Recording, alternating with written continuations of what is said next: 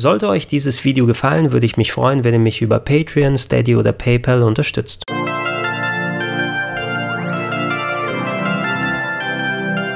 Schönen guten Tag und herzlich willkommen auf rpgheaven.de zu meinen ganz frischen Eindrücken nach vier Stunden des Final Fantasy VII Remakes.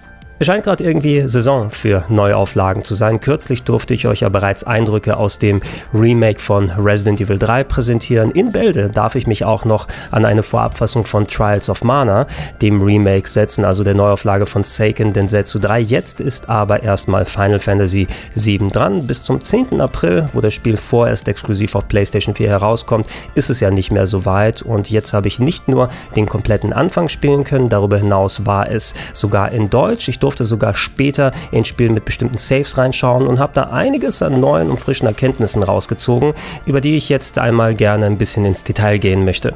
Reden wir zuerst ein bisschen über Grafik und Soundkulisse. Alle Footage, die ihr hier seht, habe ich zum größten Teil selber gecaptured in 4K auf einer PlayStation 4 Pro und so ziemlich alles, was ich spielen konnte, sah schon sehr, sehr gut aus. Die Framerate, die war durchweg stabil, hat die 30 Bilder pro Sekunde quasi nie verlassen, auch wenn mal sehr viel auf dem Screen los gewesen ist und das ist recht häufig, ähm, speziell wenn ihr es mit ganz großen Gegnern oder gar Bossen zu tun habt. Ähm, ich hatte den hier und da, dass bei manchen Zwischensequenzen auf äh, vorgefertigte Videos geschaltet wurde, also es sieht noch alles nach In-Engine aus, aber eben vorab aufgezeichnet, um die Framerate zu halten aber im Großen und Ganzen ist es jetzt schon eines der bestaussehendsten Japaner-Rollenspiele, die ich mir jemals angucken durfte. Gerade die Neuinterpretationen der alten Charaktere, wie sie hier aussehen. Wir haben ja über die Jahre verschiedene Versionen gesehen, nicht nur im ganz alten Final Fantasy VII, wo sie ja ganz viele verschiedene Varianten hatten, vom ausmodellierten Kampfmodell zu den Kopffüßlern des äh, Ingame-Bereiches, haben wir auch HD-Modelle bekommen in Kampfspielen wie Dissidia oder auch in Advent Children, dem Renderfilm. Ich finde, die aktuellen Versionen, die sehen mit am besten aus. Das ist auch ein Vorteil der Remakes in der letzten Zeit. Irgendwie diese Neuauflagen von Figuren, die ähm, sind nicht immer exakt genau da, wie man sie sich früher vorgestellt hat, weil jetzt eben wesentlich mehr Details, wesentlich mehr Animation, mehr Mimik, mehr Gefühl möglich ist. Aber bei Resident Evil war es so, bei dem Zweier und Dreier und jetzt eben bei Final Fantasy VII, wobei wir hier natürlich ein bisschen mehr das Comichaftere, Animehaftere in den Figuren drin haben, gepaart mit dem Realismus, der oben drauf kommt. Ich finde diese Neuinterpretation, ob Cloud, ob Barrett, ob Tifa, ob äh, Aerith, ob äh, Red 13, den wir ja auch noch ein bisschen zu sehen bekommen, Sephiroth und auch Nebencharaktere, Hojo, Heidegger und so weiter und so fort, Präsident Shinra. Also durchweg, durch die Bank ist das schon alles echt gut geworden.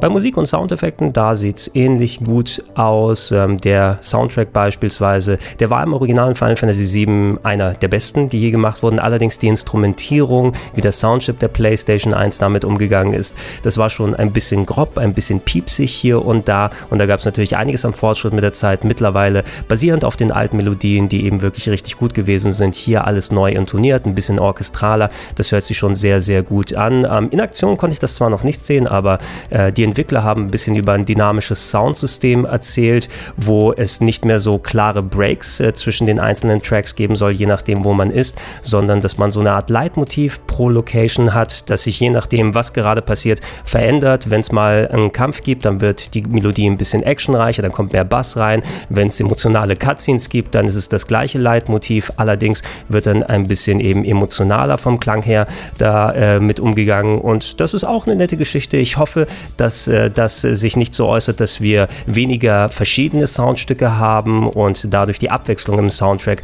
ein bisschen drunter leidet. Aber hey, ich habe das jetzt gespielt und das kam mir auf jeden Fall wie eine vernünftige Begleitung vor. Die Soundeffekte selbst, die waren sehr prägnant im alten Final Fantasy VII und ich dachte auch zuerst, oh, schade, dass die nicht übernommen haben, aber jetzt habe ich nochmal genau hingehört in meiner Aufzeichnung und ja, sie sind da, sie sind auch äh, basierend auf denen des Originals, aber sie sind ein bisschen weicher, ein bisschen mehr drunter gemischt, sodass sie nicht so sehr nach vorne stoßen. Nichtsdestotrotz, auch die gehören natürlich zum Gesamtgefühl dazu und da finde ich es auch gut, dass die hier wieder mit reingepackt wurden.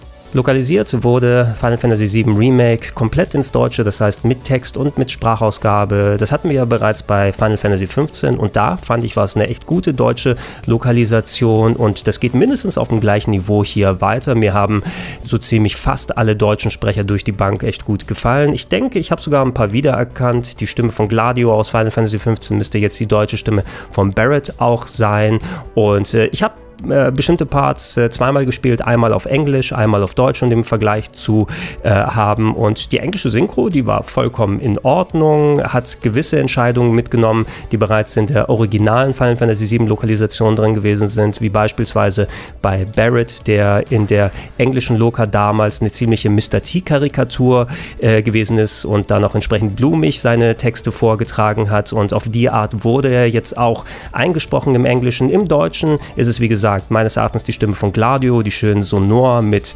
ähm, entsprechend Power, aber auch mit einer gewissen Lockerheit daherkommt, ein bisschen goofy, wie man so schön sagt. Und das trifft für mich den Charakter von Barrett ein klein bisschen besser. Und ey, ich mag die deutsche Synchro hier sehr. Äh, sie ist absolut lippensynchron. Da wurde ein spezielles Verfahren benutzt, um das für alle Synchros hier zu bieten. Dass es nicht so wie bei Final Fantasy X ist, dass sich die Münder noch eine halbe Minute weiter bewegen, während der Text schon fertig ist. Und äh, ich werde es wahrscheinlich auf Deutsch spielen, weil es mir echt gefallen hat so. Denkt nicht, ich wäre einer von euch. Wenn das vorbei ist, bin ich weg. Äh.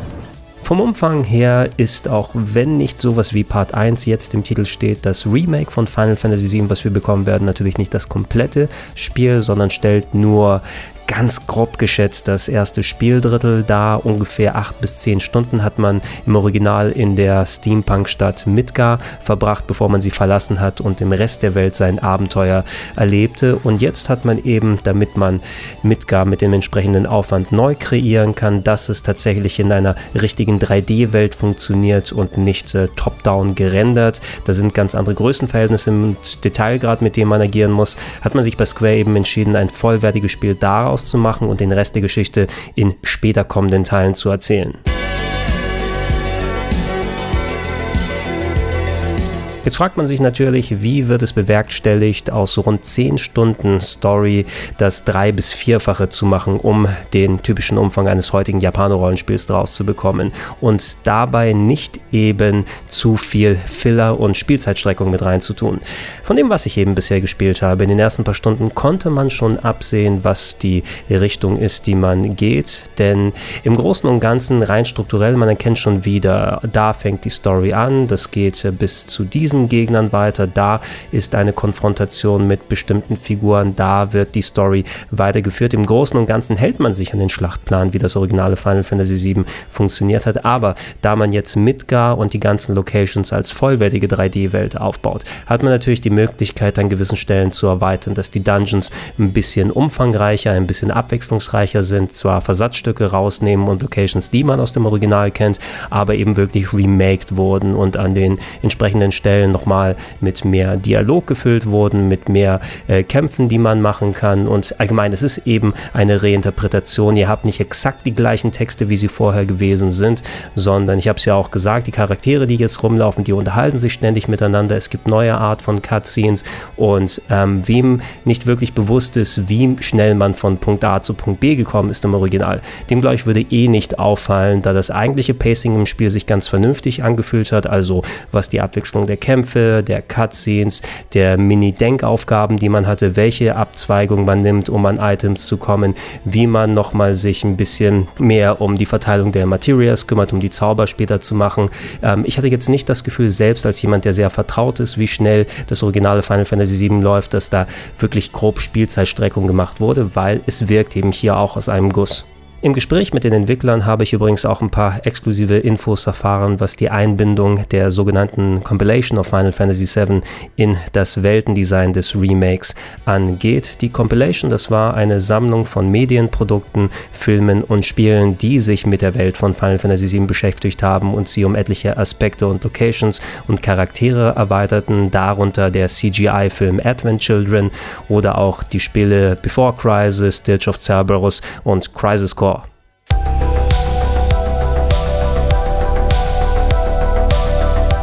Die meinten nun, dass sie sich hauptsächlich darauf konzentrieren wollten, die Story aus dem originalen Final Fantasy VII für die neue Generation zu reinterpretieren und zwar sich dessen bewusst sind, was für Versatzstücke aus der Compilation mit den Jahren dazugekommen sind, also sowas wie die Deep Ground Organisation aus Dirge of Cerberus oder der Charakter Genesis aus Crisis Core, aber dass sie nicht so eine besonders große Relevanz hier spielen sollen. Also auch wenn sich es irgendwie angeboten hätte, denn man hat ja äh, wesentlich mehr Fläche, wesentlich mehr Zeit, die man hier bespielen kann und die Compilation bietet ja einiges an neuen Elementen, mit denen hier gearbeitet werden soll. Aber wenn sie mir nicht einen vom Pferd erzählt haben, sollten wir jetzt keine direkten Kontakte mit solchen Sachen haben, sondern es bleibt bei Referenzen.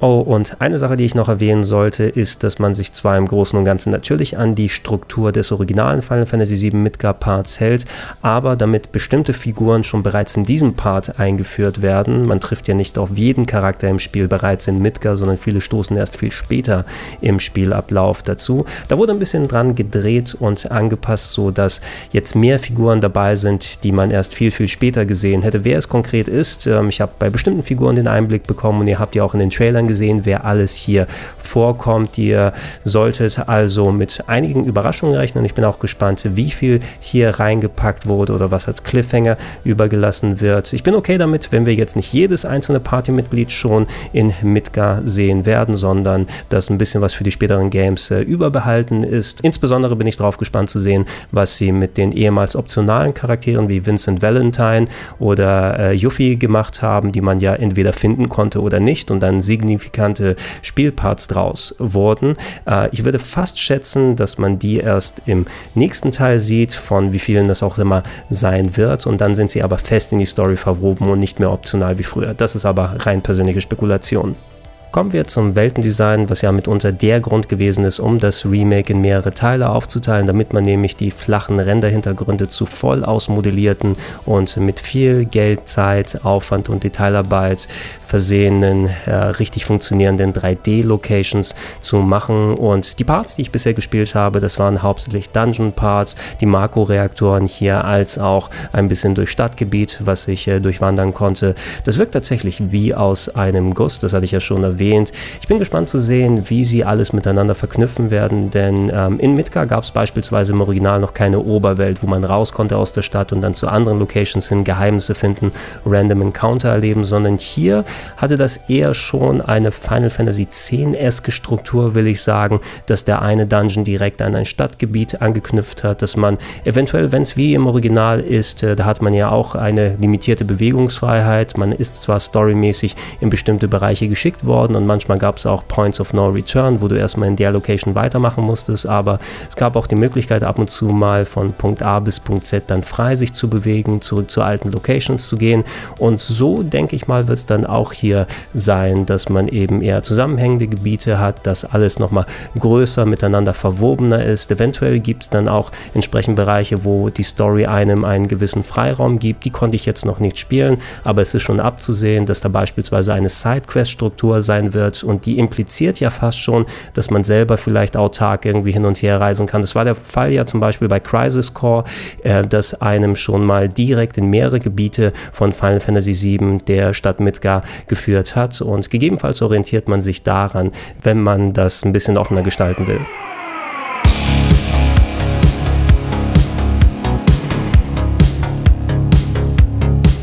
Die Dungeons, die ich gespielt habe, bei denen es sich hier hauptsächlich um Makro-Reaktoren gehandelt hat, die waren beide recht unterschiedlich. Der erste, der Einführungsdungeon, war natürlich noch nicht so komplex, was die Abzweigungen angeht, äh, wo man hin und her kann und auch der Rätselfaktor war nicht allzu groß. Aber im anderen Dungeon, den ich ausprobiert habe, da gab es schon ein paar kleine Rätsel, die man lösen kann. Jetzt nicht groß in dem Aufwand, da sind keine Zelda-Schieberätsel oder ähnliches mit dabei gewesen, aber ein paar nette Ideen, die beispielsweise beeinflusst haben, haben, wie der Endgegner dann ausgestattet ist, wenn man am Ende kommt, dass man ein paar freie Entscheidungen treffen kann, dass man ein paar andere Abzweigungen nimmt.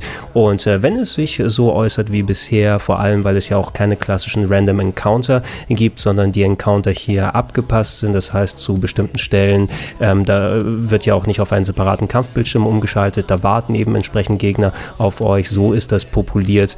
Ähm, die sind, soweit ich sehen konnte, auch nicht nachgewachsen, sodass man irgendwie farmen konnte, sondern sondern das Level-Up-System, eventuell gibt es dann später die Gelegenheit, mit Random Encountern, mit äh, wiederholbaren Encountern sich dann aufzuwerten. Das war in dem Fall noch nicht so.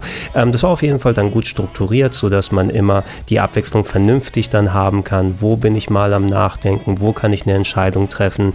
Wo habe ich noch mal ein bisschen Luft zum Atmen? Und es ist eher äh, architektonisch was Schönes verbaut, dass man auch ein bisschen was Schönes zu sehen bekommt, dass die Atmosphäre atmen kann, dass eine Cutscene dort drin stattfinden kann. Und wenn es auf diesem Weg weitergeht, finde ich, hat man auch hier einen echt netten Weg gefunden. Ein bisschen was anderes als jetzt äh, zum Beispiel die dunklen Höhlen aus Final Fantasy XV, in denen man sich gerne verlaufen konnte. Da hatte man ja auch ein paar Ausnahme-Dungeons, die dann später hinzugekommen sind. Bisher würde ich sagen, ist ein guter Weg, noch nicht aber an der Spitze des Genres.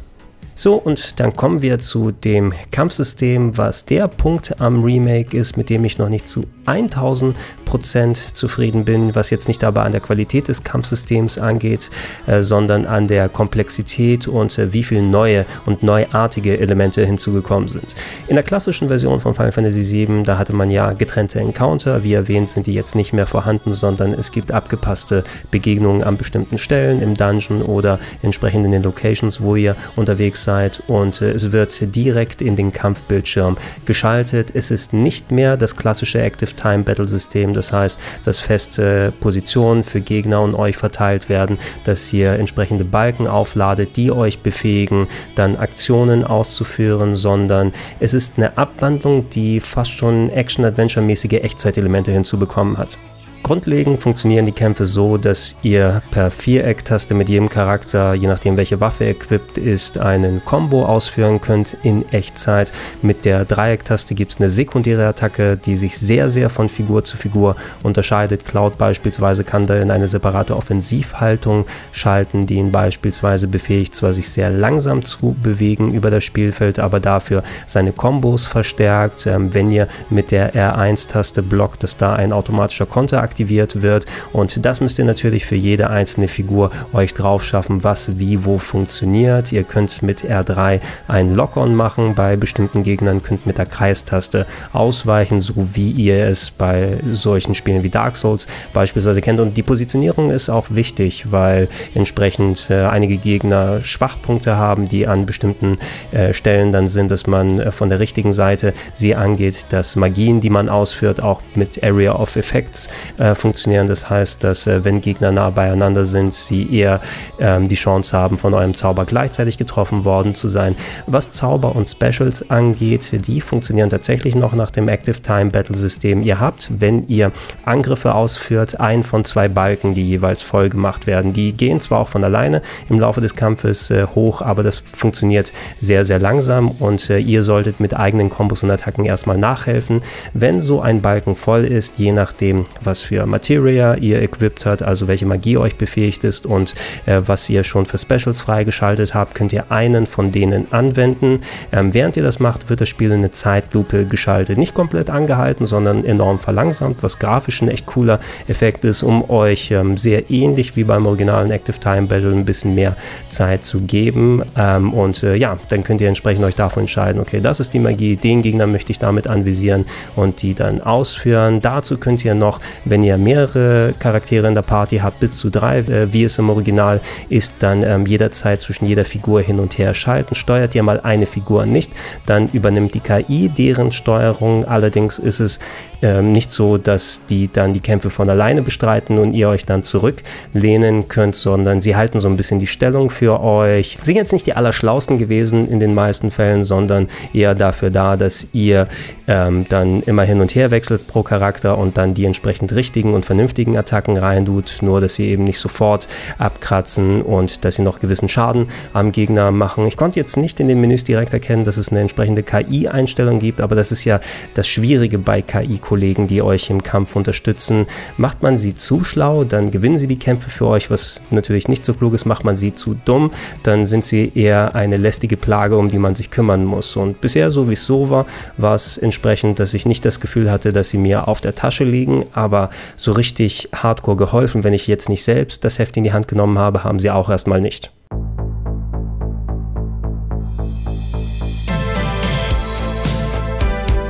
Meine Schwierigkeit ist im Moment, und das hat sich insbesondere bei den Bosskämpfen geäußert, dass man auf jeden Fall einiges an Zeit reinbuttern muss, um mit dem Pacing des Spieles zurechtzukommen und vor allem mit der enormen Action, die da abgeht. Stelle vor, ihr seid schon zu mehreren Charakteren unterwegs und trefft dann auf eine Party von drei bis vier verschiedenen Gegnern, die euch äh, von unterschiedlichen Seiten aus her behaken. Müsst dazu noch ähm, quasi im 3D-Raum euch merken, okay, wo sind jetzt ungefähr die anderen Figuren unterwegs? Äh, wie stehen sie im Gegensatz zu welchem Gegner, wenn ich zu einem jetzt rumschalte, damit ich äh, nicht komplett desorientiert bin, sondern erstmal mich wieder vom Neuen ordnen muss. Ich fand die Übersicht schon ein bisschen besser als zu Beginn bei Final Fantasy XV, weil das war der gleiche Fall. Da war es auch alles sehr schnell und actionreich mit den Manövern und Kombos, die man machen kann. Da ging einfach die Luzi immer ab auf dem Kampffeld und da die Übersicht zu behalten, das ist etwas, was man erstmal echt üben muss. Gerade die Bosskämpfe, die jetzt alle verschiedene Stufen haben, die unterschiedliche Angriffsformationen dann freimachen, die Sonderattacken haben, die entsprechend geblockt werden sollen oder dass man die Location verwenden muss, um sich entsprechend vor bestimmten Angriffen zu verstecken. Da kann sehr, sehr viel abgehen und wenn man eben noch nicht versiert ist, äh, wie das mit der Steuerung genau funktioniert, dann äh, wird man erstmal ein kleines bisschen auf die Fresse bekommen. Das hat bei mir noch nicht für den Game Over gesorgt, aber ich habe innerhalb der paar Stunden, weil es eben dann oft hin und her gegangen ist und ich auch mal spätere äh, Saves ausprobiert habe, wo ganz andere Charaktere mit bei gewesen sind, wie Tifa, die äh, Nahkampfangriffe mit den Fäusten macht, oder Aerith, die dann äh, mit ihrem Magiestab von weiter weg quasi wie so ein Dark Souls Magier agiert. Äh, das sind auch erst gewöhnungsbedürftige Sachen gewesen, die man im normalen Spielablauf, wenn man jetzt nicht wie ich so hin und her springen muss, dann nach und nach peu à peu dann äh, erklärt bekommt, damit man damit einigermaßen vertraut ist. Äh, eine gewisse Sicherheit hat sich eingestellt gegen Ende der Session hin, aber da sehe ich noch, das ist ein Punkt, wenn ich das fertige Spiel hier habe. Ich werde wirklich mehrere Kämpfe öfters mal machen, einfach um mir das System, um die einzelnen Eigenheiten der Charaktere in Fleisch und Blut übergehen zu lassen, dass man nicht ähm, dazu übergeht, äh, das als äh, Action-Adventure zu sehen, dass man einfach hier, man drückt die Viereck-Taste oder auch mal die Dreieck-Taste, Ausweichtaste, sondern dass es eine Ergänzung gegenüber dem ist, weil im Fundament drunter eben immer noch das Active Time Battle und äh, das klassische Rollenspiel steht, aber wesentlich actionreicher eben, als man es kennt. Ein Element übrigens, was nicht im originalen Final Fantasy VII so gewesen ist, sondern was aus der Final Fantasy XIII Serie übernommen wurde, ist äh, das äh, Staggern oder die Gegner benommen machen, sagen wir es mal auf gut äh, Deutsch. Ähm, zusätzlich zu der Energieleiste der Gegner haben sie unter dem ähm, Hitpoint-Balken noch die Stagger-Leiste, die aufgebaut wird, wenn man sie mit ähm, entsprechenden Attacken behagt, gegen die die Gegner anfällig sind. Für manche sind das bestimmte Zauber oder für andere physische Attacken. Dann wächst dieser Balken entweder langsam oder schneller. Und wenn ihr es schafft, diesen Staggerbalken hochzumachen, dann fällt der Gegner um, dann ist er benommen für eine gewisse Zeit. Ähm, dann habt ihr entweder die Gelegenheit, mit normalen Angriffen besonders viel Energie abzuziehen oder da mit fokussierten Magien und Fähigkeiten Attacken umso mehr ähm, Sachen fertig zu machen. Das ist imperativ, dass ihr, äh, weil die Gegner teilweise ein recht hohes äh, Hitpoint-Kontingent haben, mit diesem Staggern arbeitet. Bei Final Fantasy 13 war das ja eines der spielentscheidenden Kampfelemente und von den Games mag man halten, was sie will das Kampfsystem an sich war in den meisten Games da wirklich ziemlich durchdacht und gerade das Daggern war ein Element, was mir auch da wirklich gut gefallen hat. Und auch hier ergänzt es eben das typische Kämpfen, das Actionreiche mit den Slow-Mo-Pausen, mit dem zusätzlichen Überlegen, mit dem Abwägen, okay, welcher Zauber, welche Fähigkeit ist gegen welchen Gegner am sinnigsten. Wenn hier das Dagger noch dazu kommt, ist es imperativ, dass ihr es einsetzt, weil vor allem Bosse entsprechend äh, hohe Energieleisten haben und Staggern äh, auch dazu benutzt werden kann, kann, um ähm, entsprechend ähm, schwere Angriffe abzuwehren, zu unterbrechen. Also wer taktisch klug mit dem Staggern arbeitet, der wird sich das Leben auf jeden Fall wesentlich leichter machen.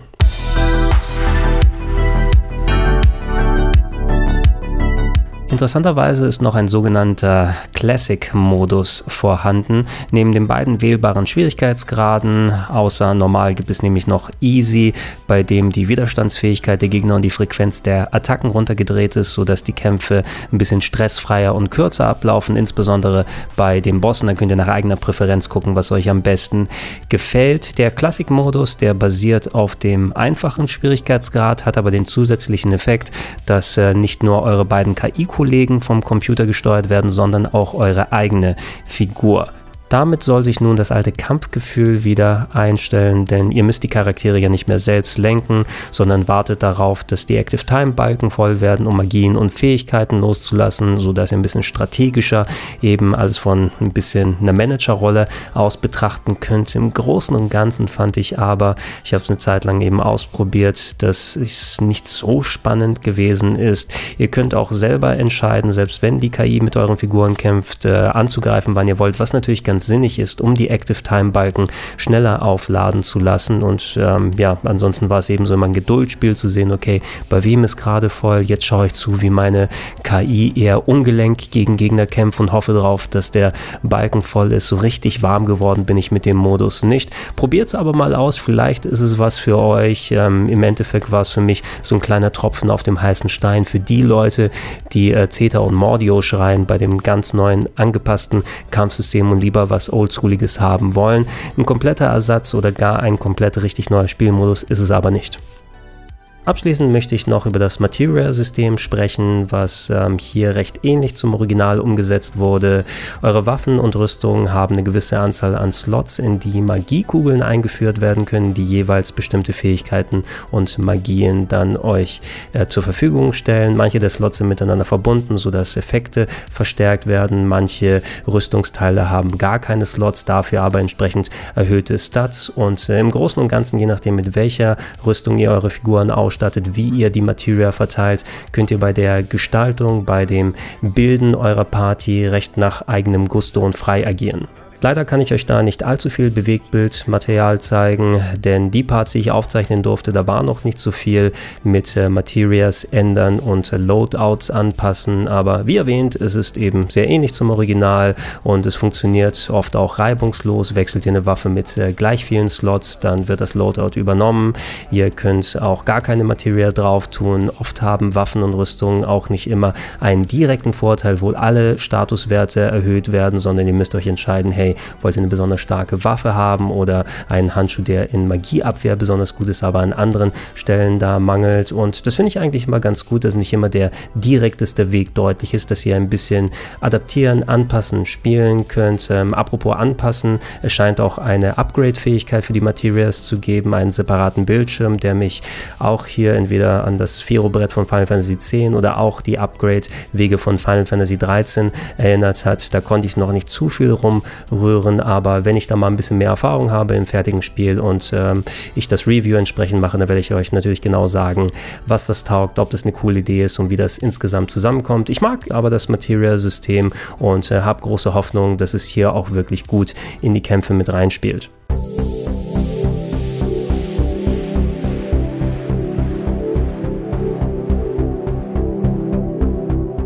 Insgesamt haben mich meine bisherigen vier Stunden mit dem Final Fantasy VII Remake zumindest davon überzeugt, dass ich mir keine allzu großen Sorgen um den Rest des Spieles machen würde.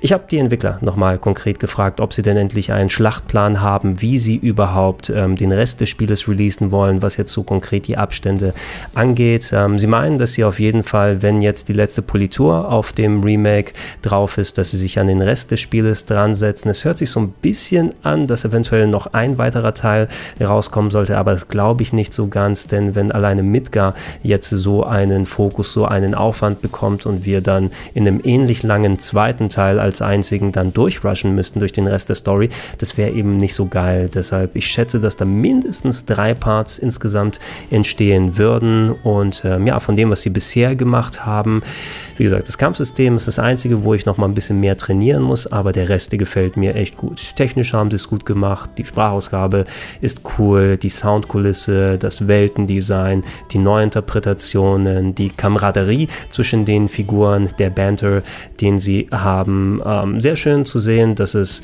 aller Wahrscheinlichkeit nach in die Richtung geht, in die Qualität eines Resident Evil 2 Remakes, wo man ja auch von einem absoluten Klassiker hergekommen ist, der heutzutage vielleicht nicht so gealtert ist, wie man es sich gerne erhofft hätte. Wer damals Resident Evil 2 gespielt hat und es dann nochmal im Jahr 2090, 2020 probiert und sich sagt, oh, alter Survival Horror, das ist nicht mehr so geil, aber dafür war eben die Neuinterpretation. Sie hat den Spirit eingefangen, aber unter modernen Aspekten eben auch ein richtig geiles Spiel gemacht und genau das ist es, was ich mir eben vom Final Fantasy VII Remake erhoffe. Für viele ist das Original heutzutage ein bisschen weniger spielbar und in manchen Stellen ist es auch eben nicht wirklich gut gealtert, war damals schon ja mit äh, Konzessionsentscheidungen behaftet. Also man musste sich schon gewöhnen, dass die Figuren früher wie kleine Kopffüßler ausgesehen haben und man sich trotzdem im Storytelling und im Weltendesign verlieren konnte. Und jetzt eben meine Herren, scheint es eben der richtige Weg zu sein. Wenn ihr noch konkrete Fragen habt, es gibt bestimmt einiges, was ich hier übersehen habe, dann schreibt sie unten in die Comments mit rein und wenn es nicht die Embargos verletzt und ich es beantworten kann, dann werde ich es natürlich versuchen nach bestem Wissen und Gewissen. Bleibt gerne auch weiterhin hier auf rpgheaven.de. Wie gesagt, in absehbarer Zeit kriegt ihr auch noch einen ausführlichen Blick auf Trials of Mana mit viel frischer Footage, die ich mitbringen werde, dem HD Remake, als auch natürlich Reviews zu Titeln wie Final Fantasy VII Remake oder hoffentlich auch Resident Evil 3, wenn ich zeitig da dran komme, plus jede Menge anderer Titel, die da sein werden. Wenn es sich anbietet, Podcast-Version gibt es natürlich weiterhin in den Gedankensprung-Feeds als auch auf plauschangriff.de vermerkt. Und falls ihr es noch nicht macht, ich würde mich darüber freuen, über eine kleine monatliche Unterstützung, zum Beispiel unter patreon.com slash rpgheaven, unter steadyhq.com slash rpgheaven oder gerne auch direkt unter paypal.me slash Vielen Dank fürs Zuschauen, fürs Zuhören. Bis zum nächsten Mal. Bye bye.